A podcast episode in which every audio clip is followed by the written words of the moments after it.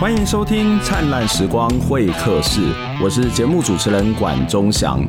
我们的节目是由公民行动营记录资料库独立制作，透过人物的专访、议题的整理、新闻的回顾，带大家了解到这一新事件背后值得我们要去关注的议题，让我们不是只看热闹，还能看见门道。我们的经费是由公众捐款支持，欢迎大家用捐款的方式来支持我们，让我们可以走得更远，走得更好，制作更多的好节目。我想最近最热门的电影哦，纪录片应该就是《时代革命》哦，很多的县市 NGO 或者是呃大学都在帮忙包场哦，那。前几天，这个在嘉义的呃 NGO 台湾图书室，他们就包场了这个时代革命。那那天也邀请林隆基先生来参加映后座谈。不过因为呃下一个时段就是这个包场时段之后的呃就会紧接着就会有另外一场的电影要播放哦，所以呃再加上这个林隆基要赶回台北，所以只有十分钟能够分享。那有点可惜哦。那当然，我就被叫去当主持人，还有成为司机，去载李隆基回去高铁站搭车。那那时候就想说，嗯，十分钟应该不错啊。虽然常常在主持节目或者主持一些呃会议，可是我最希望的是别人可以一直讲，然后我就可以少讲一点。所以这样说，哎，不错啊，十分钟那就林隆基讲大概就就 OK 了哦。但是没想到林隆基讲的。应该只有四五分钟吧，然后想说天哪，那我到底要干嘛呢？就是突然间，如果又很担心现场如果开放给大家来提问，会不会其实问不完？那其实高铁的时间就快到，就得赶过去，所以我就只好自己来提问。我就问了一个，其实我在三年前他刚来台湾没多久，就接受《灿烂时光会客室》访问时候的一个议题哦，一个一个一个题目了哈，因为。那个时候，我记得反送中运动才刚刚开始。那林隆基其实当时他从香港到台湾，呃，其实有一些的这种生活上面的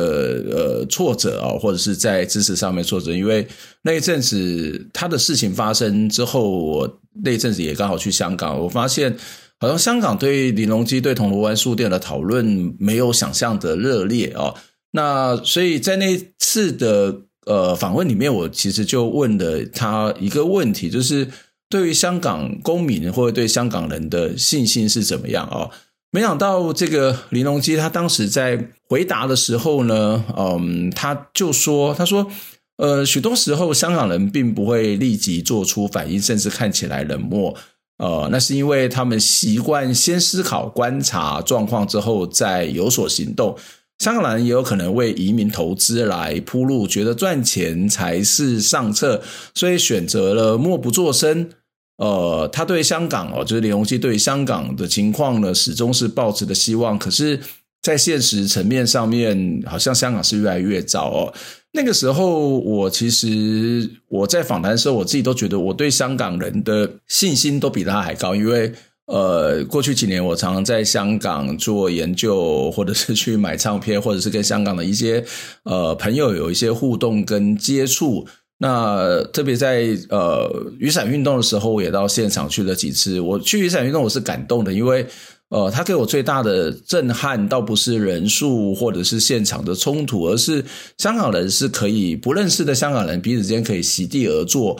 然后他可以有很多很多的论辩，有很很多很多的讨论哦。那我常会觉得说，一场社会运动比较重要的是。怎么样促成社会的讨论，跟促成社会对于啊大众对于这个社会的关心？所以我其实是蛮有信心的。那没有想到后来就发生了反送中这么呃非常令人家愤怒的事情哦。所以呃相对之下，我都觉得诶林先生为什么对对比我比和 我比起来好像比较没有那么大的信心？因为他考虑到东西很多。那当然也因为。他对于香港的了解应该是远远超过于我，所以他会回到一个现实的呃面向里面来做一些回应哦。那所以那天晚上我又在这个主持当中，我就问了林先生同样的一个问题：对于香港人或者香港的公民有没有一些信心哦？不过他的回答其实很干脆，他没有太多的迂回，没有太多的犹豫，或是没有太多的前提。他的回答其实很直接，他说：“香港人，他的意思大概就是这样，香港的年轻人都冲成这样，都打成这样了，他对于香港人当然是有信心的。”我我觉得这个过程是我觉得哎，好好感动哦，就是呃，我我们常常在做一些事情的努力，或是在推动一些政策，呃，真的很难很难。呃，有很立刻的改变，那甚至他的压力会大到我们没有办法做些什么。可是我们真的是，就像我们以前有提到说，那个要存一口气在，然后我们要找到一些出路。那更重要是，我们对自己，对于我们彼此之间是要有信心的。所以，当我们有信心，我们才会有希望，才有一些改变的可能性哦。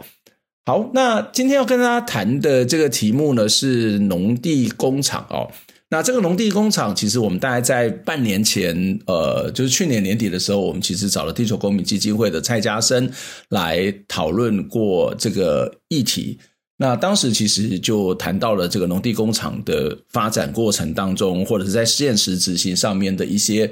复杂性。那依照公服法这个的规定哦，三月二十号就是大限，也就是。呃，我们的这些违法的农地工厂呢，应该要去纳管哦，然后会进行相关的辅导。某种程度上面，可能是一个就地合法，或者是就至少让你在现场可能还可以待个二十年。可是，呃，在我们所知道的这个讯息呢，其实目前，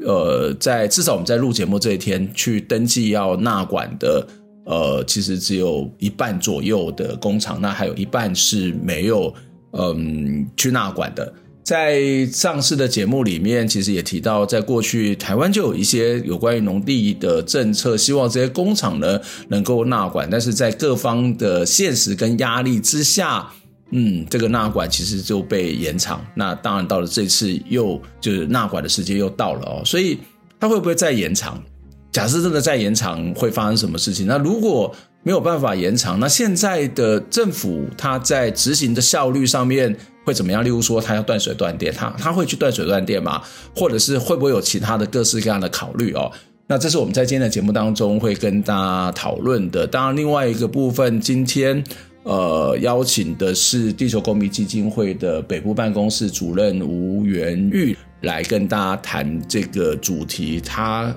的硕士论文其实就是在研究。彰化的农地工厂，所以呢，我们也会跟元玉来讨论，到底这些违章工厂到底是如何炼成的。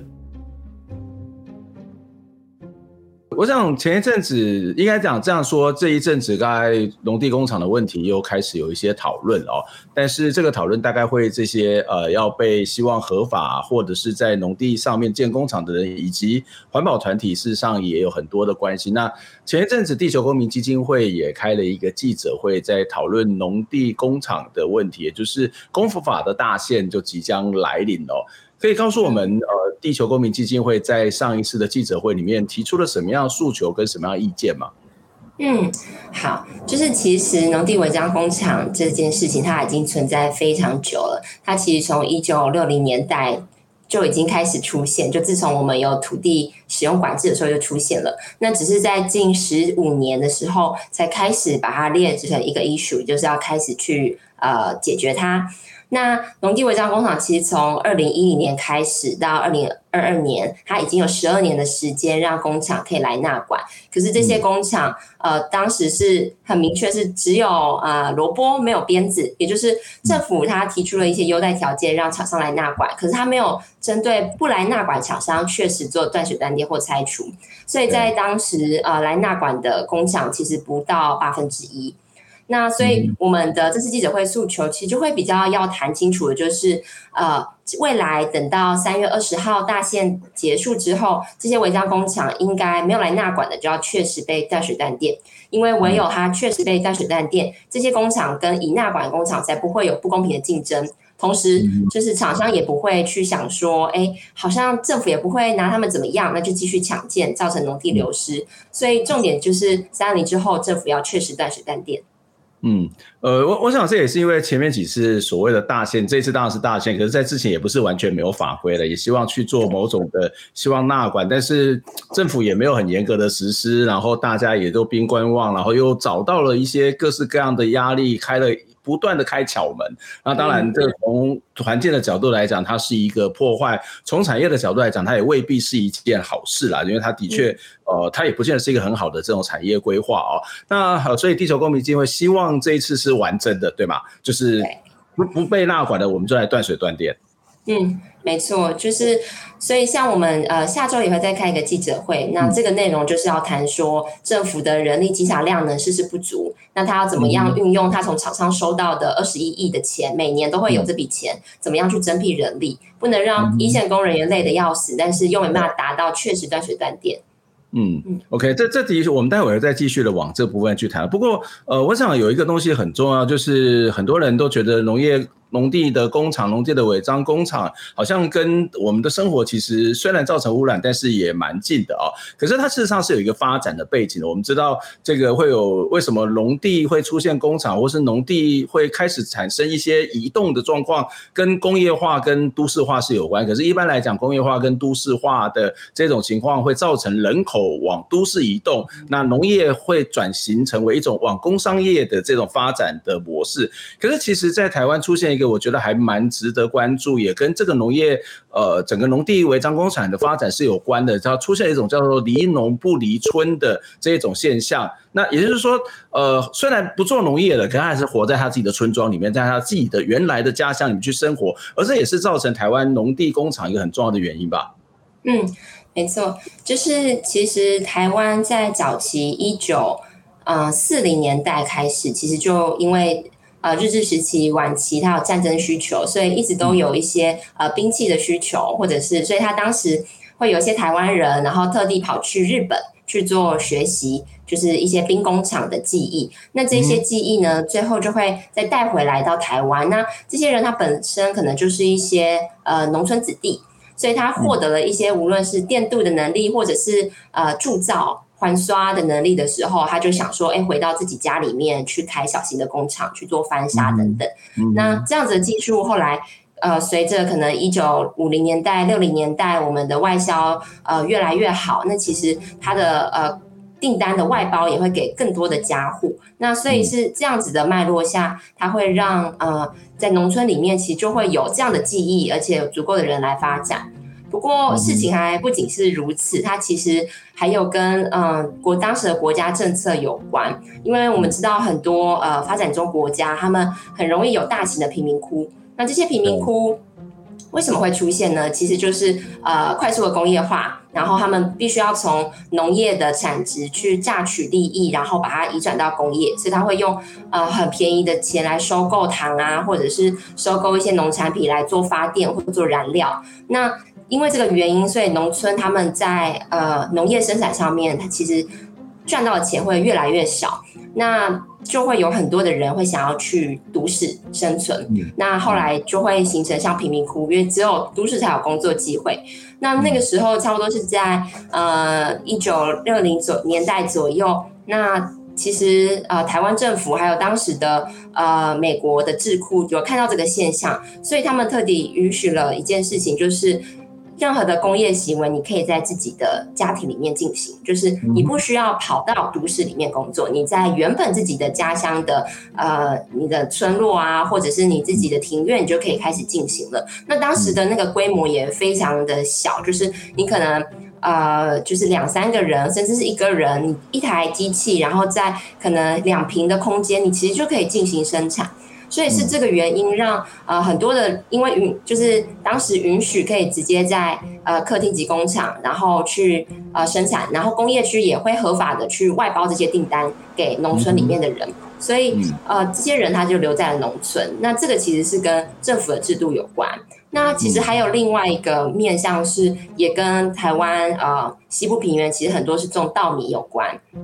就是呃其实去。看呃东南亚呃东南亚或者是发展中的国家，其实都有这些农工混合的状况，然后甚至是呃农民是在自己的呃村落里面做工业生产，其实会有这个倾向。那在台湾会很明显的原因，其实也跟东南亚有关系，他们会都种植水稻。就是因为我们这些气候偏热带，然后我们种水稻的时候可以有两收，但是其实种水稻在所有农产品当中，它是一个相对呃方便的一个作物，所以它可以就是早上去灌溉，然后它可以就是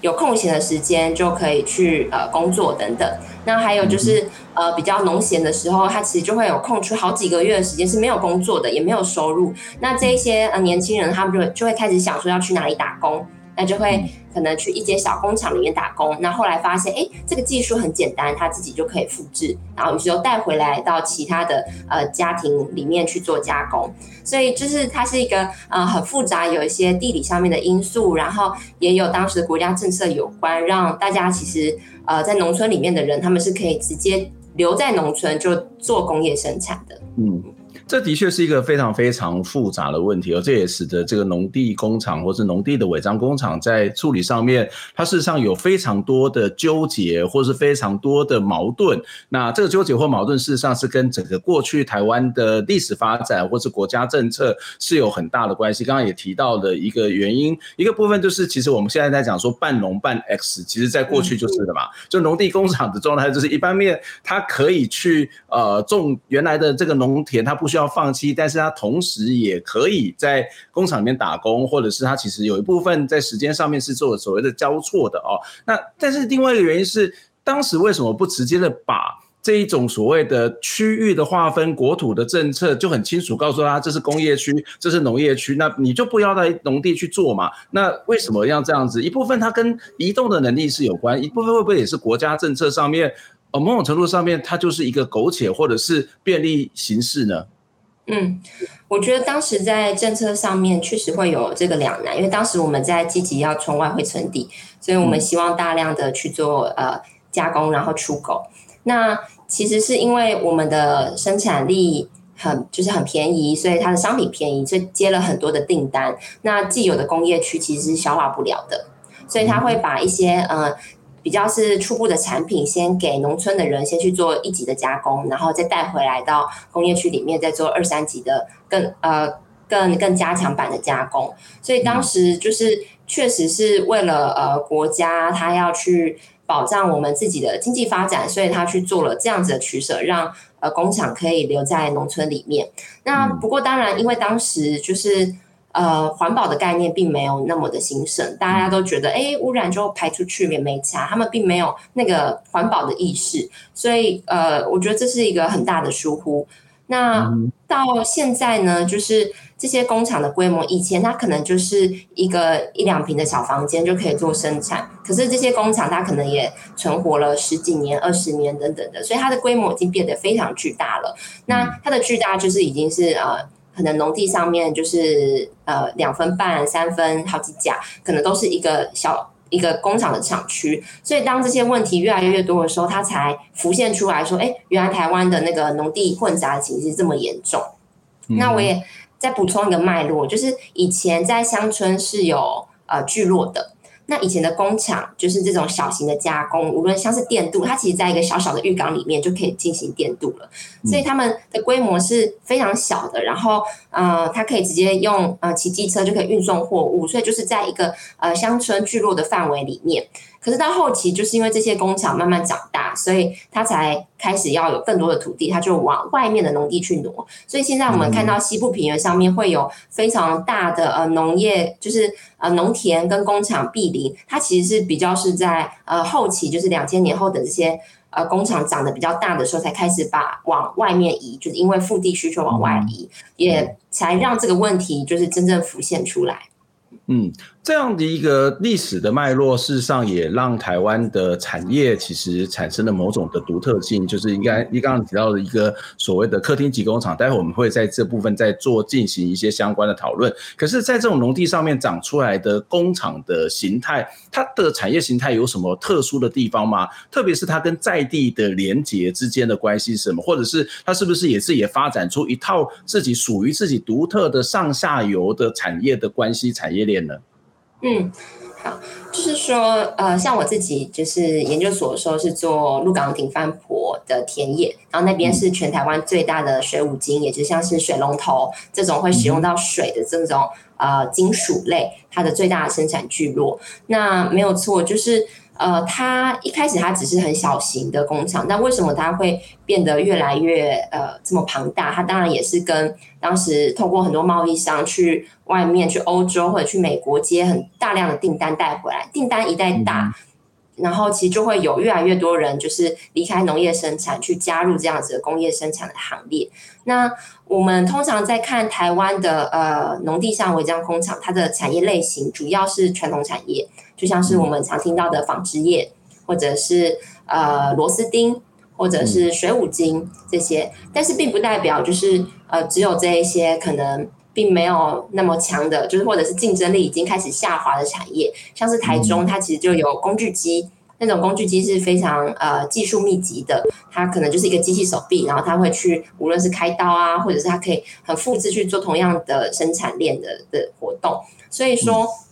嗯，农地工厂，我自己会觉得它里面产业是非常多元的。那同时，它的工厂的规模也是非常多元的。它可能有一个厂是有呃五六十人的的工作人员，但它也有可能一个厂，它就只是。一两个人就一个夫妇自己在做加工而已，所以它的嗯、呃、那个光谱是非常大的。所以我们其实再去喊说农地违章工厂去撤离，它其实是把所有的工厂类型同质化。那其实也是我们很不希望看见的，因为不同的产业它会有不同的呃土地使用的特性，那它所需要的空间就会不一样。它其实应该是切入不同的产业，就要细致去谈的。但是过去工辅法就是。呃，掌管农地违章工厂的工厂管理辅导法，它其实是把所有的工厂做同质性的分类，所以就会出现很多违章工厂的迁离，对于在地而言是很不能接受，他们就觉得，哎、欸，我他他就觉得这间工厂其实就是在地的产业啊，它只不过是工业而已，为什么就要迁离？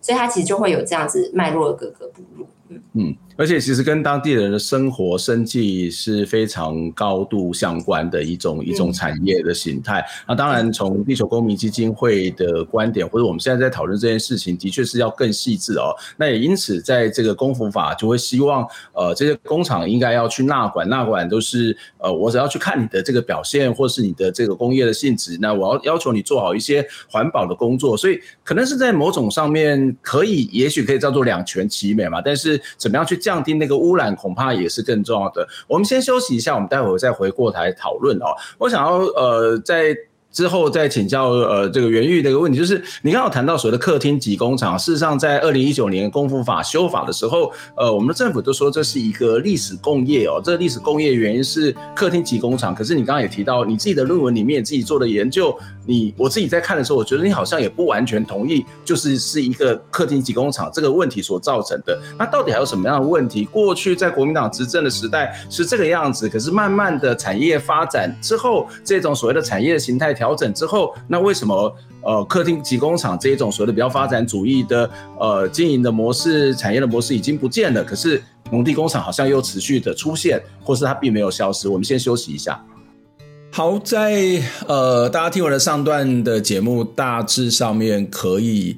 嗯知道台湾的农地工厂、违章工厂的出现。是有非常非常复杂的历史的缘由，它跟整个国家的经济政策、呃，国家发展政策是有非常大的关系，有很高的关联性。我们在下一段节目当中也会再继续针对这个部分来做更多的讨论哦。就是在过去是如此，可是后半的阶段哦，例如说两千年之后的农地工厂，它并没有因此而消失，因为当时客厅级工厂的这个呃。政策已经没有了嘛？那为什么它还是存在呢？它它的原因到底是什么？嗯，这我们待会会跟大家继续的谈哦。但是我得要说，我们为什么要特别的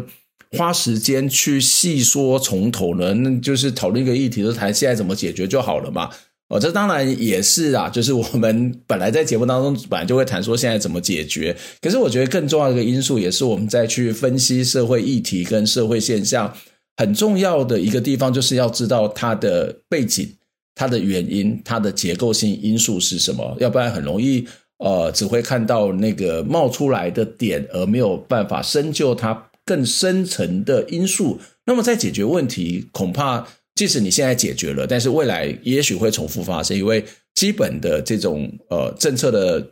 呃思维。或是政府的心态没有改变，或是整个文化上面没有改变，或是一种国际政治经济的压力没有改变，这些问题也会再持续的发生。所以，假如说我们不要它发生的话，那我们要先了解，才知道未来可能怎么做才能够降低这样的一个同样问题不断重复的可能性。待会我们会再继续跟大家讨论农地工厂问题，你也许就会比较清楚我在说的这种不断重复。那不断发生的原因，看起来如果解决了，未来真的可以解决吗？我们来听下一段的访问。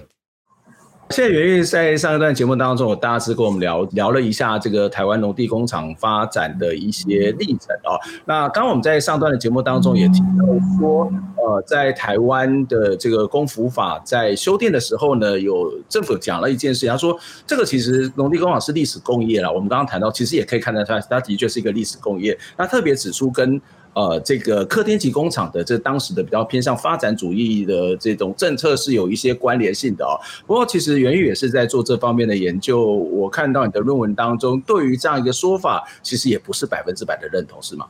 嗯，没错，就是客厅级工厂政策，它在呃一九六零年代开始，呃一九六零一九七零年代开始执行。那这件事情会说是农地上长工厂的主要原因，所以政府就会说这是一个历史工业，所以我们要极尽的去辅导这些工厂。可是这其实是用一个单一的事件去合理化整体农地违章工厂的存在的现象。那所以我觉得是有必要去讲说，那从一九六零年代。到二零二零年代，这中间还有什么事件是呃必须要去厘清的，才可以去归咎于到底是不是客厅级工厂的政策？嗯，那首先呢，就是一九六零年代确实当时是有很多的工厂可以在呃乡村区进行生产，可是当时的生产规模就是如我上一集有提到，它其实就是自己呃三合院的庭院的这样子的规模而已，嗯、所以它并还没有。嗯、对，它并还没有扩张到外面，就是更大块的那种呃腹地的田地，所以呃我们现在在谈，我们现在去农地上所看到的呃工厂，它都是呃非常大的，然后可能就是有两分半以上，甚至是更更多更大的规模。这些规模并不是在一九六零年代、一九七零年代的时候就出现的，它是在后期。那这些工厂是怎么样从呃原本的农村跑到外面去呢？其实有一个呃关键，其实是在呃两千年之前，就是两差不多在一九九零跟两千年的时候，就是以我自己的田野地点为例，我是做呃鹿港水五金产业的调查。嗯、那其实，在一九九零的时候，呃水五金的生产已经相对没有竞争力了，所以当时很多的、嗯、呃所谓台商，就他们开始去中国去做生产。嗯、那他其实就把原本国外的西进政策，对对。嗯所以当时其实呃很多的工厂它并没有在台湾的农地上面，就是它已经整个搬去中国了。对，那这是一个支线。那另外一个支线就是呃他并没有想要特别去中国投资，所以他就一直留在台湾。那它的厂房的规模可能也大一点，可是因为呃去中国其实会有财务杠杆的需求，所以它会扩得很大。就是因为以前是可能一两。可能两三个工业社，就可能呃，我是做呃电镀，然后另外一个是做模具，然后呃另外一个兄弟是做呃翻砂好了。那总共这三可能这三个工业社，它原本一个工业社就是二到三个人去经营的，但是我们为了要合资一起去中国，我们去贷款，所以那个它的规模就是会变成不同的部门，就原本只是一个小型工业社变成部门，然后去中国生产，所以它的扩张的是很大的，资本额的扩张也很大。好，所以说到现在，我们去呃农地上，如果大家有机会去现场看的话，会有一种呃厂房，它其实是它的命名都会很奇怪，就是它的命名就会有用很多呃很不像台湾传统的字，就是一些。嗯，要是中国的用语，或者对对对，中国用语的那样子，OK，对对对。那通常就是啊、呃，这些厂房其实很多就是他们已经去中国了，然后可是后来其实非常多的工厂在中国生产其实是不成功的，所以大大约就是成功就是一成，其实九成会失败。那有一些他们可能失败了就就收掉，但有一些他们就会觉得，那我就回来台湾继续生产，因为还是有一些资本，所以就变成说，在台湾的农地上有一些其实是在呃两千年之后，因为当时中国他们的呃环保政策。抓的非常的严格，所以很多人其实是待不下去的。他们就他们的环保政策比台湾更严格。对对对，嗯、其实，在两千年的时候，当时可能台湾还有人是就是污染头发是直接排出去呃水就是水圳里面的。可是在中国，他们呃在两千年左右的时候，因为呃也也跟他们当时有北京的奥运有关，所以他们在前期非常积极的查缉。然后另外他们也有一个政策是他们想要汰换。高污染的产业，他们想要升级了，嗯，对他们要产业升级，嗯、所以说就是那一些会有污染的产业，它在中国生存不了的时候，它就会回到台湾。对，嗯、那举例而言，就是像中就是一个废污水排出来，台湾是直接排到河道，可是在中国你必须是要做呃地板的架高。然后大家进去的时候，可能都是要穿越像是无尘衣的这样的工作服，然后而且它的呃污泥的那个底泥，它会严格去控管，说，哎，你今天应该会产生多少的污泥，就是那种重金属的污泥，然后你排去哪里？所以，呃，在没想到就是在两千年的时候，其实中国跟台湾的环保的标准就已经差异非常大，所以很多就是。呃，承受不住中国标准的，他们就会回到台湾做。那他们可能就是一开始就会先回到农地上，自己家里原本的田地就开始盖起来。所以其实有一个类型的支线，他们是西进之后又回台，然后在农地上长出来。那有另外一个路线，就是他可能就是都没有去中国，他就在台湾，然后但也是规模比较小的继续做下去。嗯，对，所以就会变成说，嗯、呃，我们该谈的事情就是谈说，为什么两千年的时候。当时感觉台湾的发展应该也蛮不错，为什么我们还让这些工厂可以回来，甚至是排放污染？就这其实是一个，我觉得不能用历史工业去谈，这就是很明显是政府对于我们的呃农村或者是非都市土地的管制是完全失灵跟失去想象的。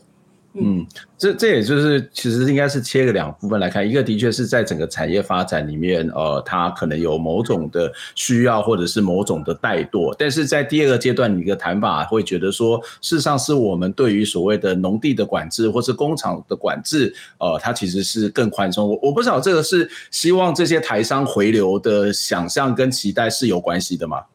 嗯。我觉得就是说，我们我们一直都希望，呃，能够让产业回流，台商回流。嗯、可是台商回流，它到底要去哪里？其实他们如果就是如果我们的既有工业区，它的设置的区位，或者是它并没有严格去管控闲置用地的话，那台商回流，它其实是找不到它适合的地的。那很多它就会挪到农地上去做生产。嗯、所以我觉得政府在喊台商回流的时候，必须要有配套。或者是必须要有一个指引，嗯、甚至是我觉得也不用，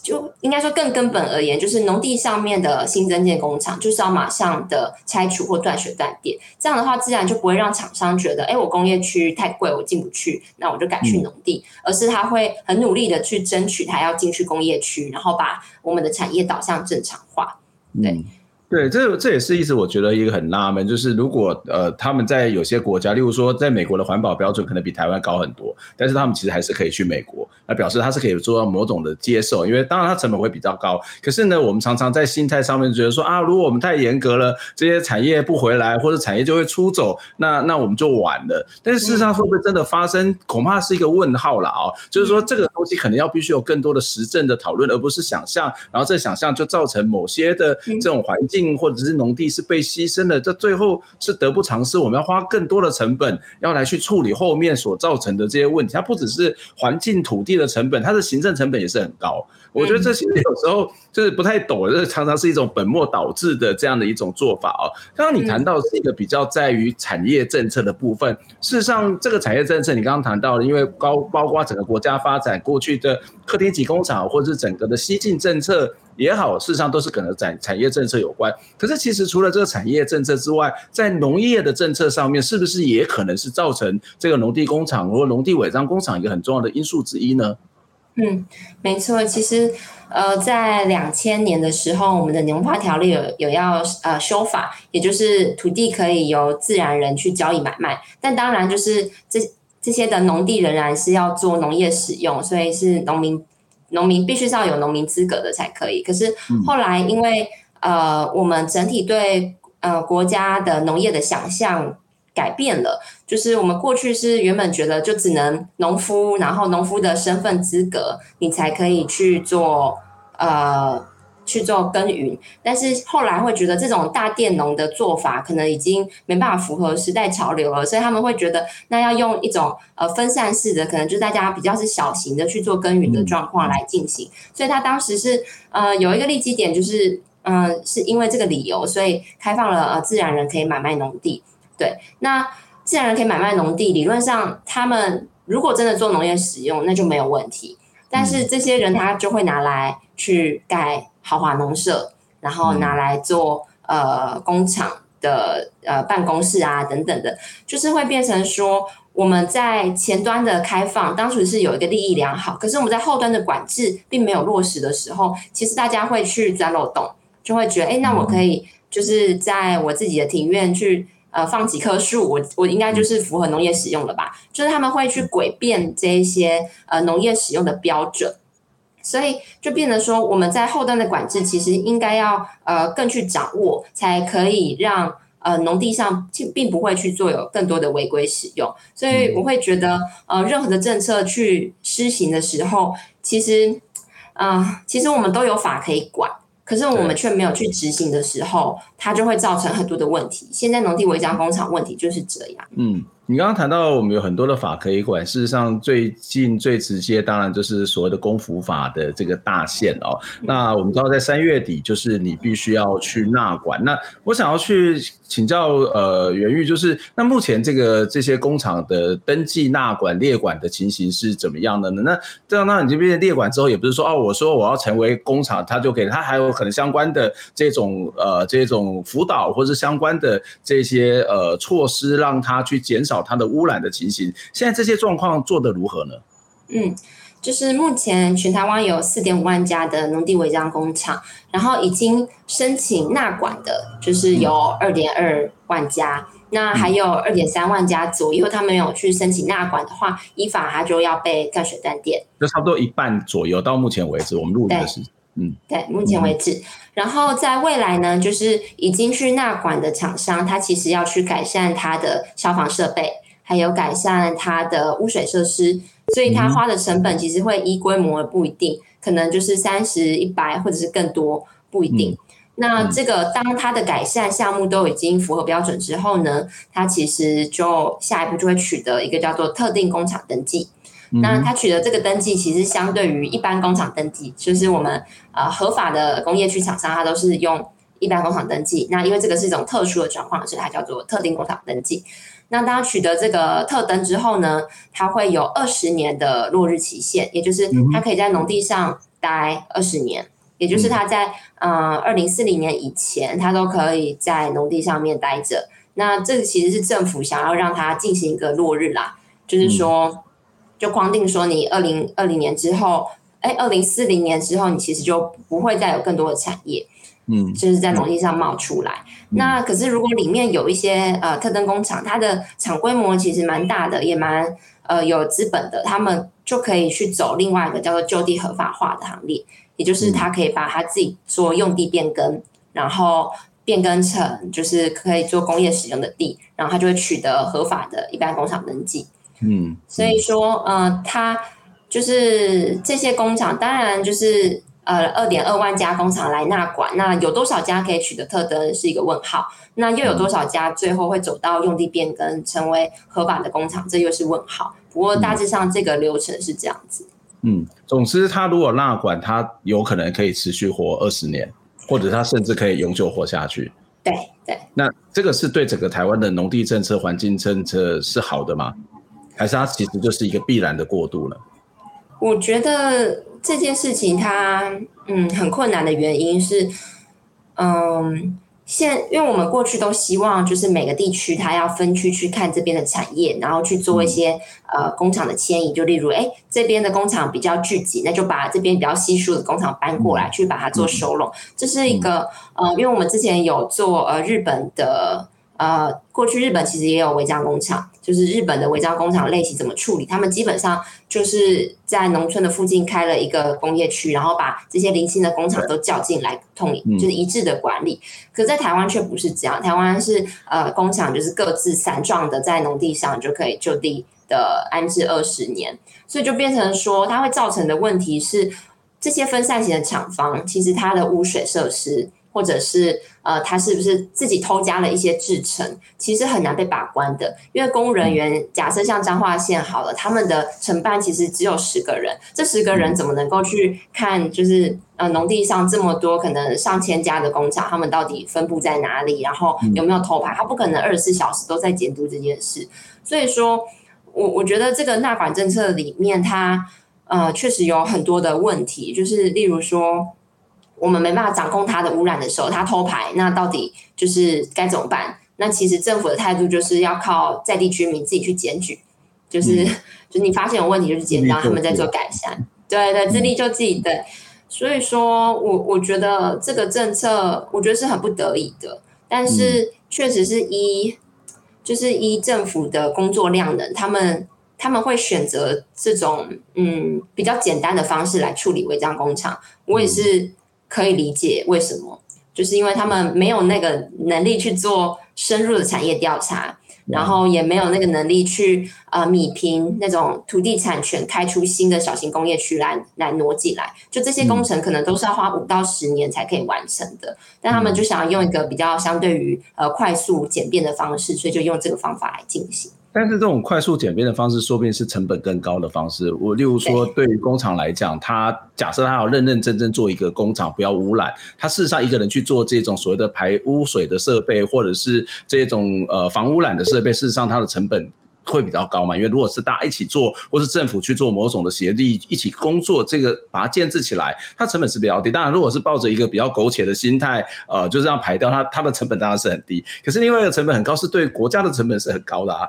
就是你根本不知道他们有没有在排放嘛？那你要去呃，就要去抓它，你根本也没有那么多的公务人员。在台湾的公务人员越来越少，越来越是这种所谓的派遣式的，那这个成本也很高，那对民众的成本也很高啊。就是我我我我的话，家里面可能会被污染，然后我每天都要提心吊胆，呃，会不会排放出来？然后排放出来呢，我敢不敢去检举？检举我会不会发生什么事情？检举有没有效？这也是一个成本啊。这个其实是一个让人家有点不不可思议，就是我们以为大家是一个最方便、最简便的方法，其实对于厂商而言，对于民众而言，对于政府而言，它可能是双三输哎。是是。我觉得就是这样子，就是我们之前过去修法一直在抗议的事情，就是我们就呃长久的成本来看，绝对是双输的，就是因为呃工业变成工业区的厂商，他要跟这些用很低廉的成本就可以生存的厂商竞争，那但在工业区，它可能整体的呃的规格要求更高，它其实付出的成本是比农地上这些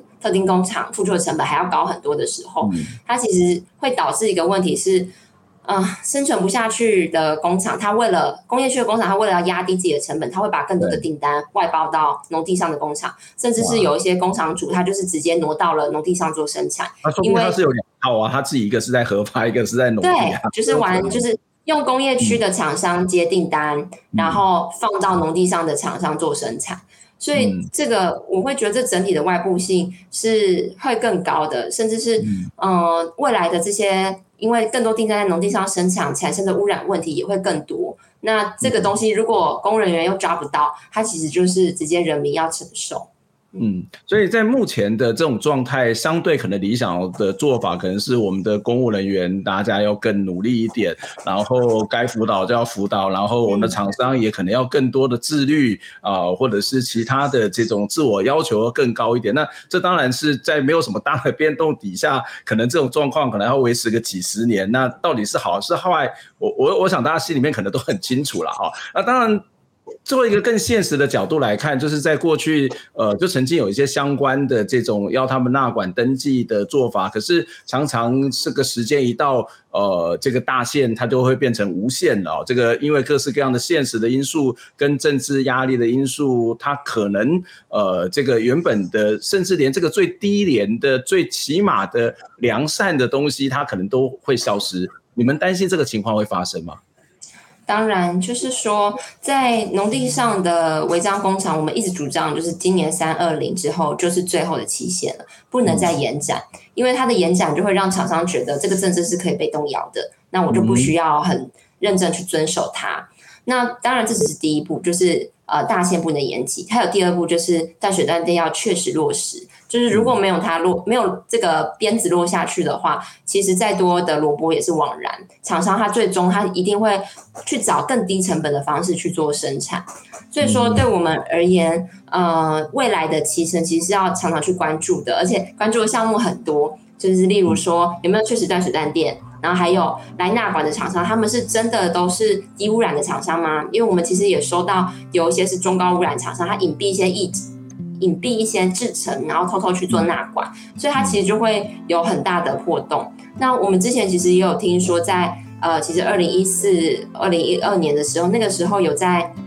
呃收受违章工厂来纳管，那是比较早期的纳管政策。那其实当时的公务人员是说，他们收进来就直接核准了。他们并没有真的去认真的书审它，所以就变成说，我们虽然现在呃跟过去只有七千家来纳管，然后这一次的大限来了，可能二点二万家，其实是多非常多的。可是后续那个书审的辨识能力，或者是他们去现场勘查，他们去辨识有没有污染机器的辨识能力，这些都很考验公务人员的量能跟他们的经验。对，所以我我会觉得这个政策要落实，真的是必须要很紧盯，而且。我觉得必须要增聘人力啦，就是现有人力是做不下去的。